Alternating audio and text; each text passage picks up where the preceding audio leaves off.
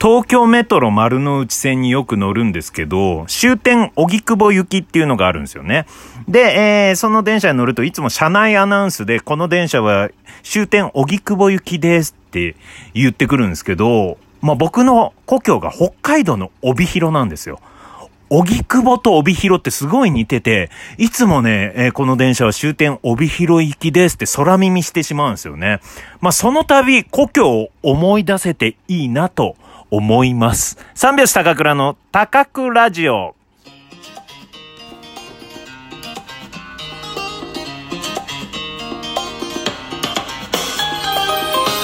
ご機嫌いかがでしょうか？お笑い芸人漫才師の三拍子高倉涼です。本日は第118回目の高倉城の配信です。ラジオトークアプリでお聞きの方は画面下のハート、笑顔、ネギを連打、そして画面中央のフォローするをタップ、画面上の星マークをタップしていただけると、古畑任三郎の笑い声をやります。ぜひタップよろしくお願いします。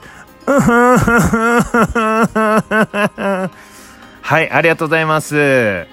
えー、っとですね、本日は、えー、なんかね、昨日の夜ぐらいから、なぜかですよ、ゴジラ映画を見たくなってですね、ずっと寝る前から、えー、まずは YouTube でゴジラ映画の、ゴジラの登場シーンみたいのを見始めて、で、えー、そういえば僕、昔めちゃくちゃゴジラ映画見てたなってことを思い出して、で、昨日の夜一作見ましたね。ゴジラ対ヘドロっていうのをね。うん。まあ僕がね、あの、見始めたのは、うん、平成シリーズからかな。うん、あ、昭和の時一発あったか。ゴジラっていうのがね、えー、1984年かな、えー、に、えー、出てたゴジラ一発、子供の頃見て、まあ赤ちゃん、3歳、4歳ぐらいの時かな。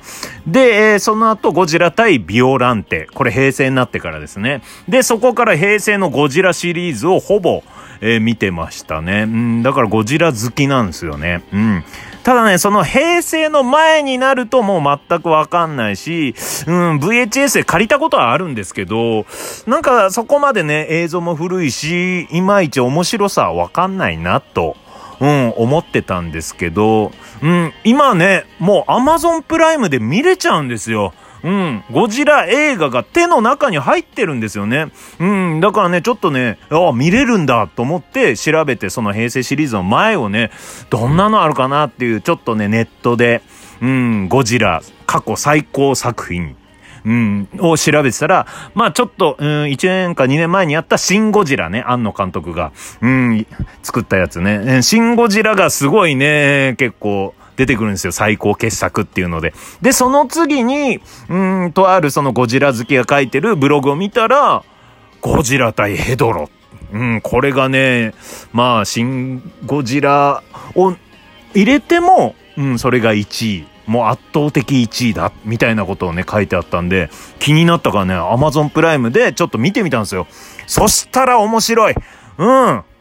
もうね、なんか異色らしいのね、その他のゴジラ対キングギドラとかゴジラ対モスラとか、もうね、昔のすごいいっぱい作られてるんですよ。でもね、その作られてるのは結構コメディタッチでゴジラがね、コミカルになってたりするんですよ。ゴジラが人気者になって、その昭和のね、うん、そういうゴジラブームの時、うん、ゴジラがシェーをやってたりする時代があるんですよ。うん。それちょっと違うなと思って、うん。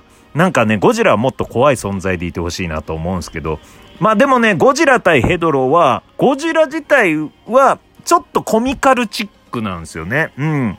登場の仕方とかもラフな感じで、さらっと登場したりとか、うん、手足が長くて、なんか、まあ、いかにも人が入ってる感じ。まあ、昔のだからしょうがないんですけどね。でもね、ヘドロというね、相手の怪獣がすごい、うん、怖い感じで描かれててね。うん、まあ、大気汚染とか人間がこうね、川に、うん、泥を流してヘドロだからね、ヘドラ、ヘドロから来てんだよね。うん、で、まあ、ゴミをね、そういうどんどん海に流したりして汚い、そういうものからできた怪獣っていうね。うん、そういう環境問題にも警鐘をこう鳴らしてる感じの映画なんですよ。うん。まあ、ゴジラ基本的にそうなんですけどね、えー、核、うん、核の、からできたっていうね、うん、プルトニウムとかなんかそういうのからできた怪獣がゴジラなんでね。うん、でもヘドロはね、それが、うん、なんかこっちに訴えかけてるようなやつ。うん、で、もう始まり方がすごい面白いんですよね。うん、まあ、ゴジラ対ヘドロ。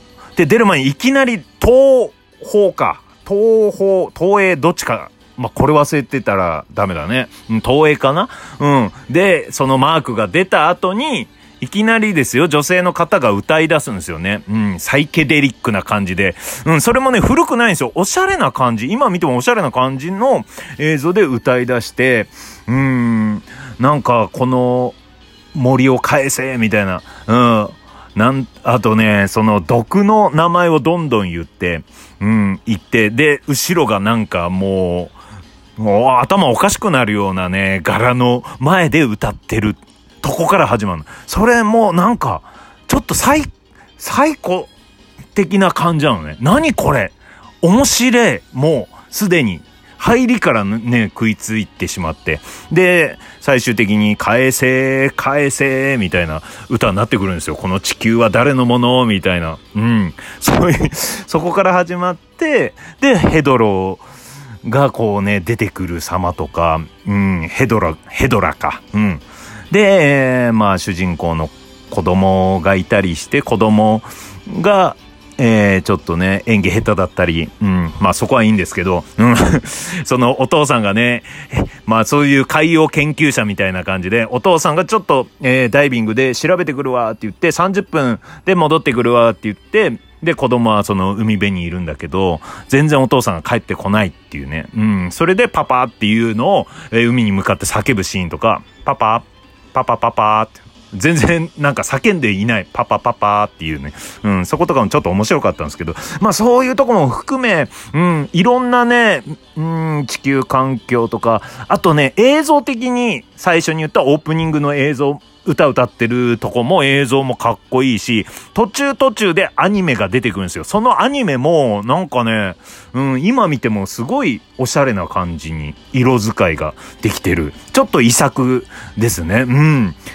うん、で、それで、ゴジラ対ヘドラ見て面白いなと思って、寝て、で、今日朝起きて、シン・ゴジラ見始めましたね。うん。またね、ちょっとね、ゴジラシリーズ見てこうかなと思うぐらいなんかね、最近ちょっとハマりましたね。はい。えー、っとですね、メッセージの方いただいております。ありがとうございます。えー、っとですね、えー、コテイさん。えー、ラジオネーム、コテイさんからいただいております。えー、シャープ112、えー、近所で旅行気分、えー、近くに息抜きできる自然たっぷりな場所があるっていいですね。はい。えー、僕はですね、東京内旅行をした後に、こうね、えー、高くラジオで喋ったことですね。うん、東京内でも旅行できるよっていう、そういう話をした回について、えー、メッセージいただいております。うん。で、えー、定期的に自然に触れないと煮詰まっちゃいますよね。ただそんな自然に触れるところに行ったら裸足になって歩きたくなっちゃいますよね。かっこそれこそ変なものに刺されそうだけど、はい。裸足で歩いちゃダメですよ。はい。えー、私も、え今日は神田明神に行ってきました。あ、そうなんですね。うん、行くつもりはなかったんですけれど、クロスバイク購入したくて、あちこち巡っていたら、通りがかってふらりと入っちゃいました。うん、クロスバイクを買おうと思って、いろいろ見てたら、自転車屋とかね、いろいろ 見てたら、神田明神入っちゃったのね。クロスバイク買わずに。はいはい。で、えー、っと、ただ、高倉さんのような森林浴は浴びれる雰囲気じゃなかったのは残念でした。そして、結局、クロスバイクを決めることができず、ただうろうろして甘酒だけ飲んだ日になっちゃいました。甘酒いいよね。うん。高倉さんはどうやって今の自転車を決めましたか？うん、難しい。ありがとうございます。メッセージ。はい。えー、まあ、甘酒飲んで、えー、そのね、神田明神にいること時点でなんかね、いい空気をもらってそうですよね。うん。甘酒僕ね、すごい嫌いだったんですけど、まあ、一回ね、えー、ロケ行って甘酒飲ましてもらってからね、甘酒って素晴らしいって思ったね。美味しい甘酒飲んでから、うん、すごい甘酒好きになって。うん。甘酒はもう天敵いらずって言われるぐらいね、体にいいものなんでね。うん。まあ、それはさておき、えー、高倉さんはどうやって今の自転車を決めましたか？あ、コテさんはね、あの、クロスバイクを買おうとしたと、うん、言って、まだ買わ買われてないんですかね。うん。僕はですね、えー、僕が買った自転車は、うん、まあ、あの、通販ですね。うん。通販の、なんだろう、サイマサイマっていう通販かな。もうね、えー、自転車ネット通販で調べたら一番最初に出てく、きます。今ね、CM、テレビ CM でもやってますね。うん。そのぐらい有名なとこだから、絶対安心でございます。うん。で、その中で調べてて、で、僕の家、駐輪場がないので、え家の中にえー、自転車を置きたいな。じゃあどうしようか。折りたたみ自転車にしよう。そして、えー、その中でも電動自転車がいい。遠くまで行きたいからで、折りたたみ自転車で電動自転車のもので調べたら、少ないんですよね。うん。もう、電動で折りたたみにするなよぐらいの感じで言われてるかのような少なさ。うん。そう。贅沢言うなっていうね。うん。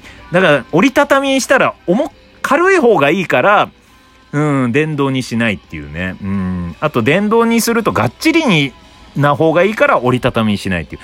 だからその二つは金、揃えてるのが少なくてですね、それで探すのは楽だったんですよ。で、その中で最新のモデルで一番頑丈なやつ、うん、がいいかなと思って、今のパナソニックの、うん、新しいやつにしました。パナソニックので、自転車もいいんですよ。うん。で、そのサイマというサイトはですね、いろいろなんかメンテナンスもついてたり、保険も入れたりとかね、うん、いろんな保証もあってね、すごいいいんでね。もしよかったら、あの、うん、ぜひね、そのサイトで自転車買うのをちょっと不安だと思いますが、うん、僕もね、不安だったけど、全然そんなことないです。すごい良くしてくれますんでね。ちょっと不安なとところもありましたけどね。うん。でもね、えー、蓋開けてみればすごいいい、良かったので、おすすめでございます。さあ、また、明日、聞いてください。はい。バイバイ。またね。